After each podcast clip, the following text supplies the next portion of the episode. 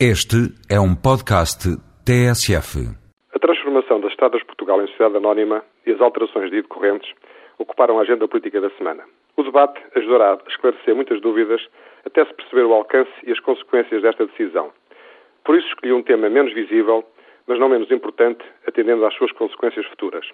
Por proposta do Grupo Parlamentar do Partido Socialista, a Assembleia da República está a discutir um projeto de lei para regular a constituição de futuras associações públicas profissionais.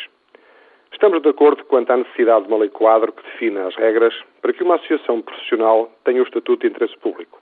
Associações públicas profissionais têm o dever de reconhecerem competências para que os seus membros possam praticar atos de elevada responsabilidade com consequências nos cidadãos. O que está em causa no projeto de lei é uma ingerência nas futuras associações públicas, limitando a sua independência e transformando-as numa espécie de institutos públicos com o Ministro da Tutela.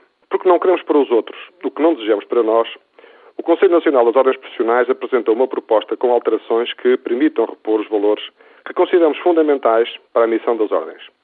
De acordo com o projeto de lei, as futuras associações públicas profissionais ficariam impedidas de realizar provas de admissão para avaliar as competências dos candidatos ao exercício de determinada profissão.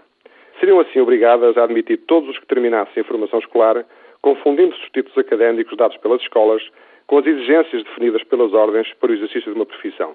É evidente que não estamos de acordo, tanto mais que algumas escolas de ensino superior já deram provas de promover cursos sem a mínima qualidade, aceitando alunos sem a formação adequada, mas indispensáveis para obterem financiamento.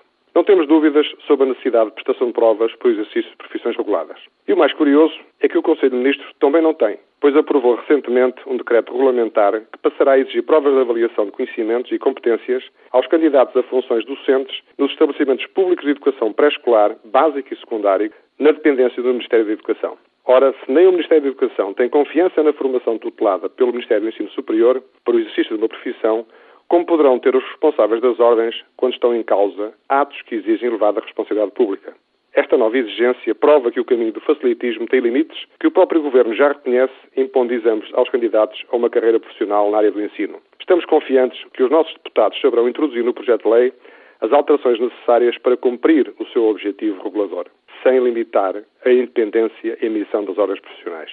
Cada profissão tem uma história e particularidades que merecem ser respeitadas e deverá ser nos estatutos das respectivas associações que se estabelecem as regras adequadas a cada profissão.